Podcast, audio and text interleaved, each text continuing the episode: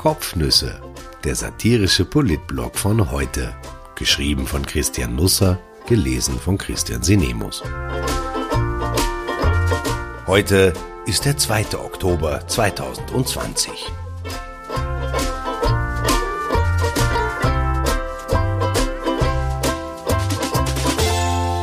Arschknapp, die Kehrseite des Wiener Wahlkampfs und die Bilder davon. Ich verspreche, ich halte Sie heute nicht lange auf. Es passiert momentan auch nicht viel in Österreich, also es geschieht schon einiges. Die Aufregung ist allerorten groß, aber meist doch sehr künstlich. Das bringt mit sich, dass ich mich kaum mehr dazu aufraffen kann, mir die TV-Duelle zur Wienwahl im Fernsehen anzuschauen. Das ist gegenüber allen, die daran beteiligt sind, natürlich unfair. Aber was sollte nach Blümel gegen Wiederkehr noch aufwühlenderes kommen? Maurer gegen Wöginger eventuell? Okay, Nepp gegen Strache könnte noch putzig werden. Was das Riesenrad trennte, will der ORF 3 heute einen. Viel Vergnügen.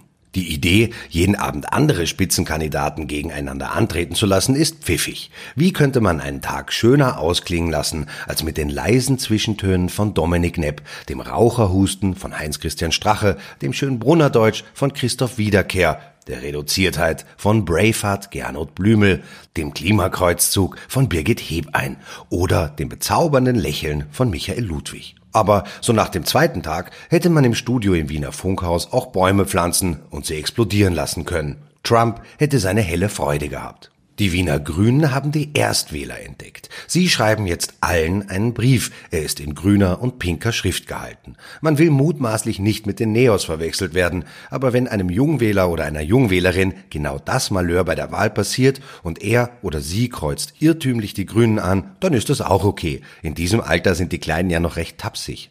Als Jungwähler fühlt man sich gleich am Kuvert angesprochen. Die Parteispitzen der Grünen sind ja zum überwiegenden Teil schon im gehobeneren Alter und da versucht man sich zumindest sprachlich jung zu halten. Man bemüht Worte, die man im Internet liest, bei den Kindern hört, im Fernsehen aufschnappt. Das meiste verwendet man falsch. Hinter dem Rücken kichern die Teenager dann über uns. Sie glauben, wir hören das nicht. Dabei sind unsere Hörgeräte tipptopp eingestellt. Der Hartlauer ist unser neues Wirtshaus. Der hat doch keine Registrierungspflicht.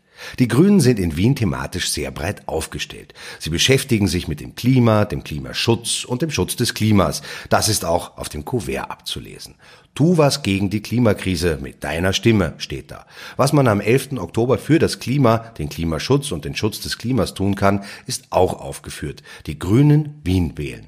Wenn man nämlich am 11. Oktober die Wiener Grünen wählt, dann rufen die am nächsten Tag bei Xi, Putin und Trump an und sagen denen, dass sie jetzt keine Kohle mehr verheizen sollen, das Autofahren einstellen müssen und gefälligst das Fracking bleiben lassen. Sie hätten ja einen Auftrag bekommen, von Pauli nämlich. Ja, nennen wir ihn Pauli, den Erstwähler aus Wien.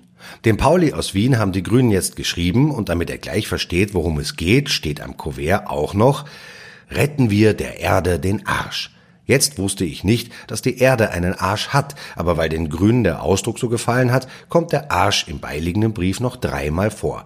Einmal sogar mit einer Karikatur, auf der zu sehen ist, wie der Erde der Arsch brennt. Die Grünen machen Pauli das Wählen auch ganz einfach. Sie schreiben, am 11. Oktober ist deine erste Wienwahl. Da stehen zwar viele Parteien auf dem Stimmzettel, aber eigentlich geht es nur um eine Frage. Retten wir der Erde den Arsch? Die Grünen halten 16-Jährige offenbar für ein bisschen plemplem oder begriffsstutzig. Sie reden mit ihnen in einer Art gehobenen Babysprache. Teenager in diesem Alter lösen Exponentialgleichungen, arbeiten in der Schule die Personalkonstellation von Goethes Faust auf und erkunden in Physik mechanische Schwingungen. Einige haben schon einen richtigen Beruf, andere bereits Familie. Auf ATV gibt es eine eigene Serie darüber. Aber den jungen Deppern muss man natürlich erklären, dass sie sich durch die neuen Parteien, die auf den meisten meisten Wiener Wahlzetteln stehen, nicht verwirren lassen, sondern die Grünen wählen sollen, sonst sind sie am Arsch. Und später ist es dann das Klima, und wer das durch eine falsche, fahrlässige Stimmabgabe zu verantworten hat, ist ein Arsch. Am Arsch ist die Jugend vermutlich sowieso. Corona hat da gar keine Schuld. Die Grünen warnen, wenn alle so weiter tun wie bisher, dann gibt es irgendwann wirklich kein Morgen mehr. Gottlob kann man der Apokalypse entkommen. Am 11. Oktober ist Klimawahl, steht im Brief, was ich nicht wusste, denn ich dachte, es geht um den Gemeinderat. Im Brief ist aber auch aufgeführt, warum es eine Klimawahl ist. Denn es geht schlicht um ein Ziel. Retten wir der Erde den Arsch. Die gute Erde wird sich ziemlich belästigt fühlen, wenn ihr irgendwelche fremden Leute dauernd den Arsch retten wollen. Da lobe ich mir die Eleganz des Bundespräsidenten. Alexander van der Bellen hielt gestern im Parlament eine Festrede zu 100 Jahre Verfassung.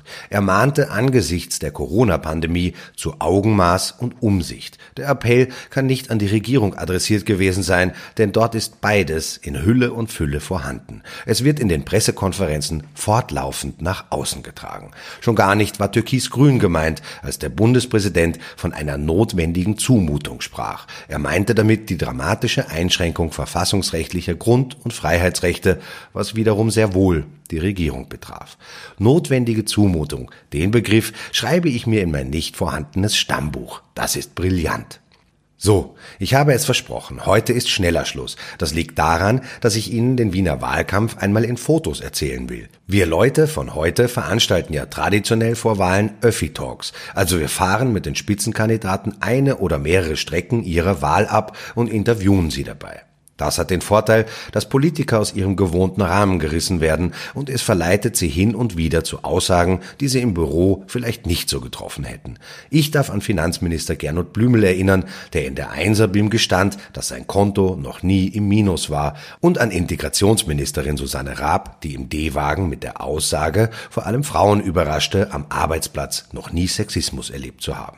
Genießen Sie die Fotos. Alle sind von Helmut Graf. Bis auf den Öffi-Talk mit Gernot Blümel, die sind von Sabine Hertel. Wir haben eine ziemlich lässige Fototruppe bei heute, wollte ich bei Gelegenheit einmal sagen. Sonntag bin ich in der Pressestunde mit Dominik Nepp. Das wird sicher irgendwie was auch immer. Ein wunderbares Wochenende Ihnen allen. Lassen Sie sich nicht vom Föhnsturm verblasen, sonst sind Sie echt am Arsch und nicht allein das Klima.